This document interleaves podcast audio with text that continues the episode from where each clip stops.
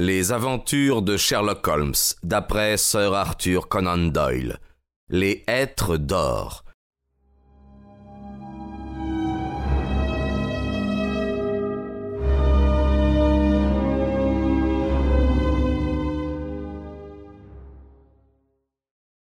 Ah, fit-il en souriant, c'était donc vous. Je m'en étais douté quand j'ai vu la porte ouverte. Oh, quelle peur j'ai eue balbutiai-je tout haletante. Ma chère mademoiselle, ma chère mademoiselle. Et vous ne sauriez imaginer combien sa voix était douce et rassurante.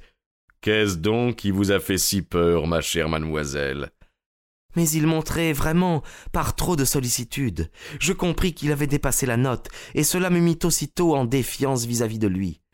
J'ai eu la sottise de vouloir jeter un coup d'œil sur ces pièces inoccupées, répondis-je, mais on y éprouve une si étrange sensation d'isolement que j'ai été prise de panique et me suis sauvée. C'est effarant le silence qui règne là-dedans. Et c'est pour tout cela que vous vous êtes épouvanté à ce point? dit-il en me regardant jusqu'au fond des yeux. Pourquoi croyez-vous donc que c'était? lui demandai-je. À votre idée, pour quelle raison cette porte est-elle fermée? Comment voulez-vous que je sache? Eh bien, c'est pour empêcher ceux qui n'ont rien à y faire d'entrer là-dedans. Vous avez compris? Il continuait à sourire avec son amabilité habituelle. Je vous assure bien que si j'avais su. Eh bien, maintenant vous savez, n'est-ce pas?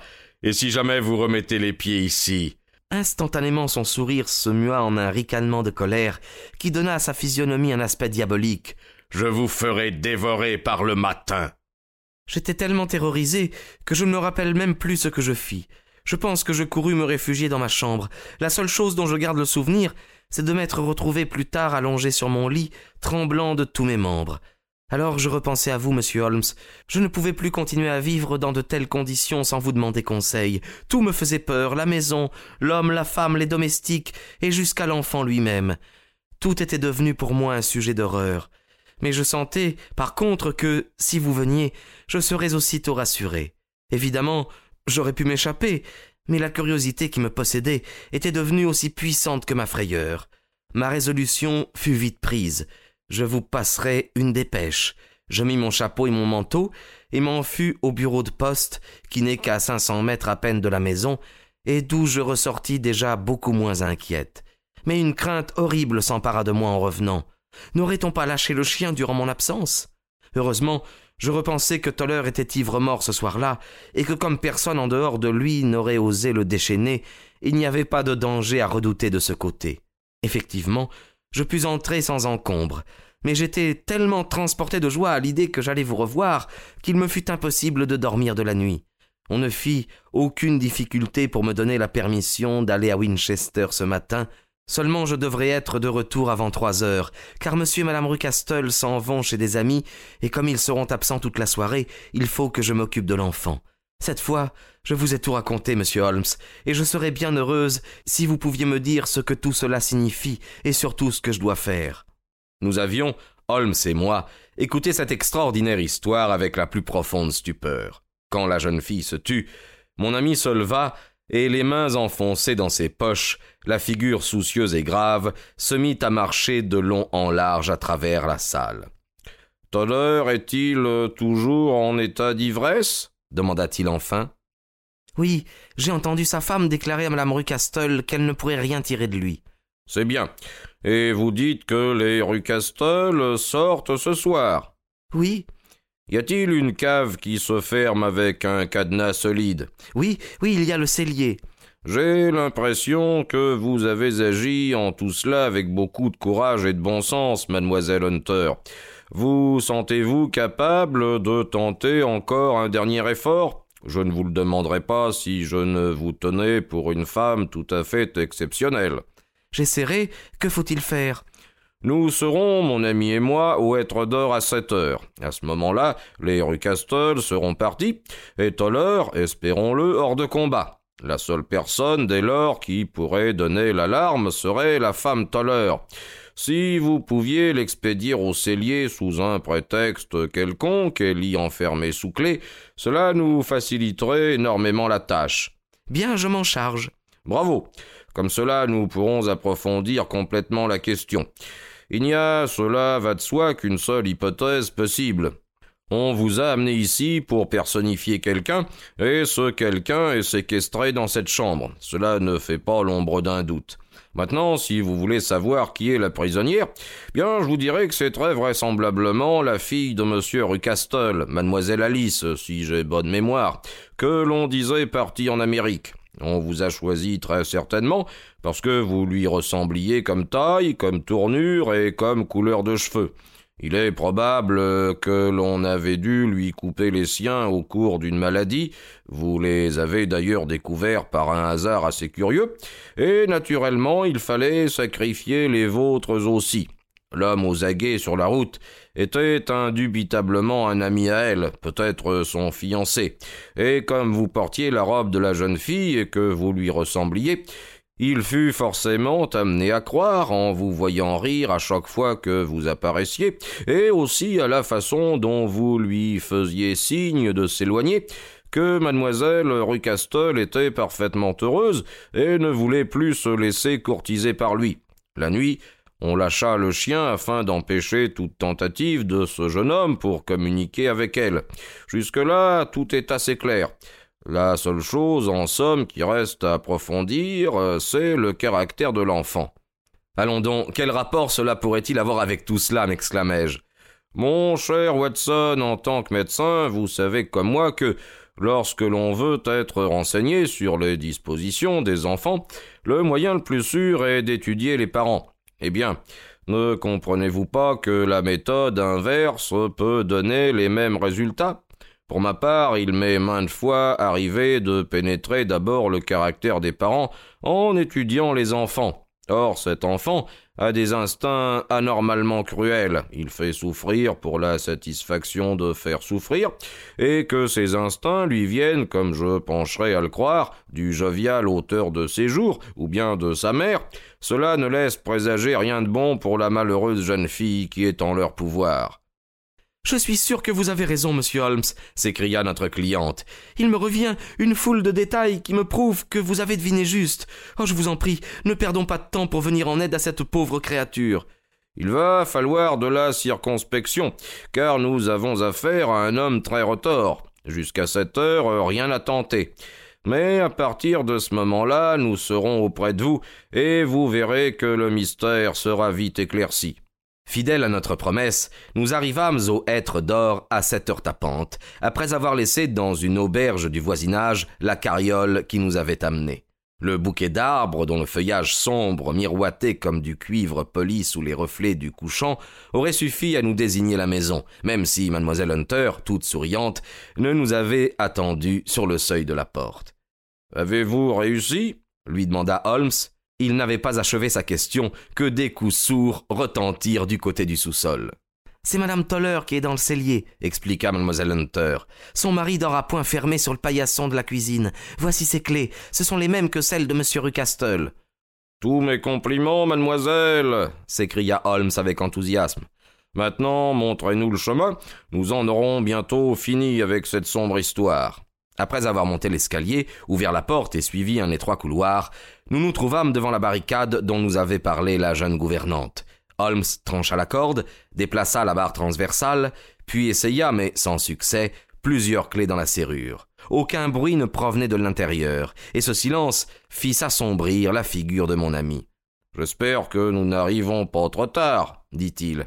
Voyez-vous, mademoiselle, je crois qu'il sera préférable que nous entrions là-dedans sans vous. Allons, Watson, un bon coup d'épaule. C'est bien le diable si nous n'avons pas raison de cette porte.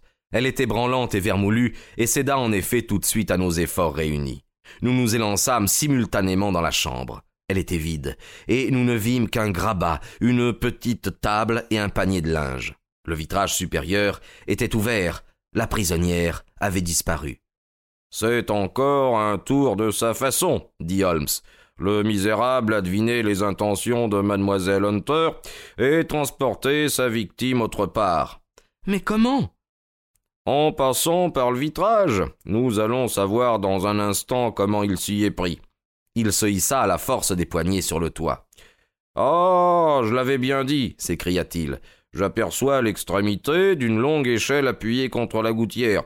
C'est ce chemin-là qu'il a pris. Mais c'est impossible, protesta mademoiselle Hunter. L'échelle n'était pas là quand les Rucastol sont partis. Eh bien, c'est qu'il est revenu plus tard. Je vous répète que c'est un homme aussi habile que dangereux. Mais j'entends un pas dans l'escalier. Ce doit être encore lui. Je crois, Watson, que vous feriez bien de sortir votre revolver. Il avait à peine prononcé ces mots que je vis apparaître dans l'encadrement de la porte de la chambre un homme très grand et très fort qui avait un solide gourdin à la main. Mademoiselle Hunter, dès qu'elle le vit, se rejeta en arrière en poussant un cri d'effroi. Mais Sherlock Holmes, qui s'était immédiatement laissé retomber dans la chambre, avait déjà fait face à l'individu. Misérable lui cria-t-il, où est votre fille? Le gros homme jeta un regard autour de lui, puis leva les yeux vers le vitrage. C'est plutôt à moi de vous le demander, hurla-t-il. Voleur, espion et voleur que vous êtes. Mais pour le coup, je vous tiens, vous êtes à ma merci. Vous allez voir ce qui va vous tomber. Et faisant volte-face, il redégringola l'escalier quatre à quatre. Il est parti chercher le chien, balbutia mademoiselle Hunter. Ne vous inquiétez pas, répondis-je, j'ai mon revolver. Mieux vaut fermer la porte d'entrée, s'écria Holmes. Nous redescendîmes tous précipitamment au rez-de-chaussée, mais nous étions à peine dans le vestibule que de furieux aboiements se firent entendre, suivis d'un cri d'angoisse, puis de grognements horribles à entendre. Un homme âgé, à la figure cramoisie et aux jambes flageolantes, sortit en titubant d'une porte latérale. Ciel bredouilla-t-il. On a déchaîné le chien, et il n'a pas mangé depuis deux jours. Vite, vite, sans quoi il sera trop tard. En un clin d'œil, Holmes et moi fûmes dehors, et nous élançâmes au pas de course, suivis tant bien que mal par Toller.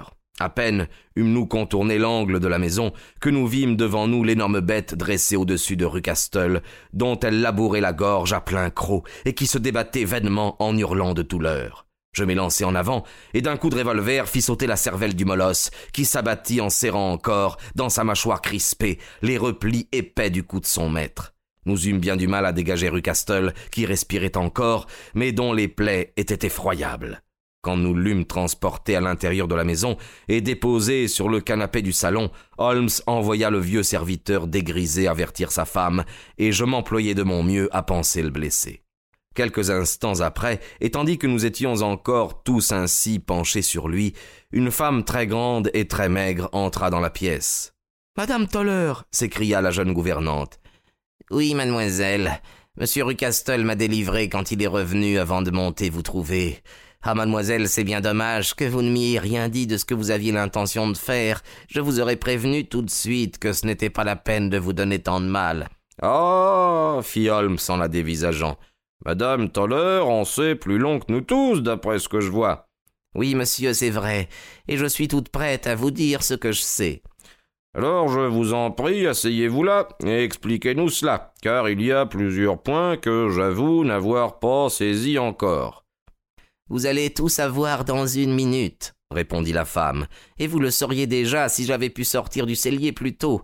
Si on fait une enquête par la suite, vous voudrez bien vous souvenir que je me suis tout de suite rangé avec vous et que j'étais l'ami de mademoiselle Alice également.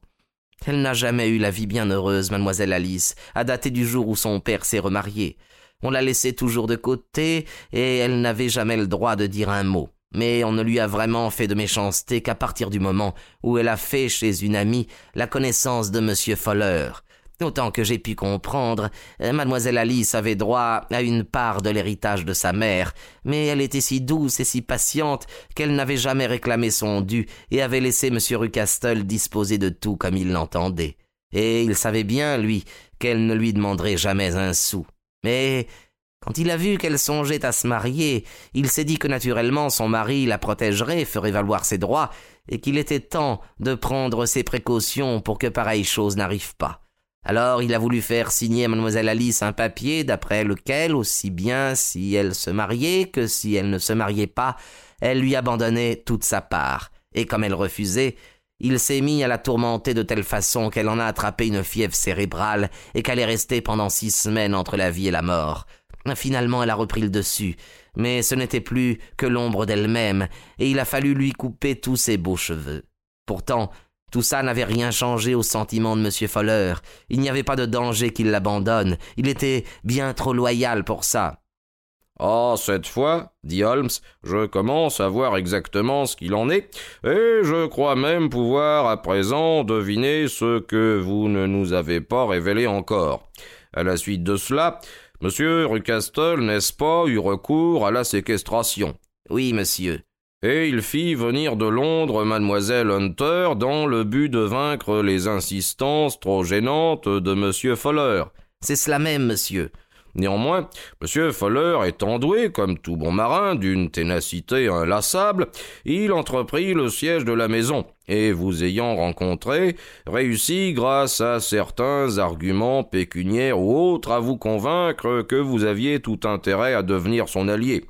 Monsieur Fuller est très bon et très généreux, répondit madame Toller sans s'émouvoir et il s'arrangea ainsi pour que votre cher époux eût à boire autant qu'il voudrait, et pour qu'une échelle fût toute prête au moment où sortirait votre maître. Vous avez expliqué tout ça, monsieur, juste comme ça s'est passé. Je vous dois assurément des excuses, madame Toller, reprit Holmes, car il est indéniable que vous avez éclairci tout ce qui était resté pour nous obscur. Mais voici le médecin du pays accompagné de madame Rucastle. Aussi j'estime que le mieux que nous ayons à faire, Watson, sera de reconduire mademoiselle Hunter à Winchester, car je crois que notre locus standi est désormais assez discutable. Ainsi fut dissipé le mystère qui planait sur la sinistre maison des êtres d'or. Monsieur Rucastle survécut, mais resta toujours d'une débilité extrême et ne parvint à se maintenir tant bien que mal que grâce aux soins dévoués que lui prodigua sa femme. Ils ont conservé à leur service leurs deux vieux domestiques, qui probablement en savent trop long sur les antécédents de Rucastle pour qu'ils se risquent à les congédier. Mademoiselle Alice, grâce à une dispense spéciale, fut unie à Southampton dès le lendemain de sa fuite à M. Fuller, qui fut peu après nommé fonctionnaire du gouvernement dans une administration de l'île Maurice. Quant à mademoiselle Violette Hunter, mon ami Sherlock Holmes, contrairement à ce que j'avais prévu, se désintéressa d'elle complètement dès que l'énigme dans laquelle elle avait joué un rôle si prééminent fut solutionnée. Mais cela ne l'empêche pas d'être maintenant à la tête d'une institution particulière de Walsale, dont l'organisation est, paraît-il, fort appréciée.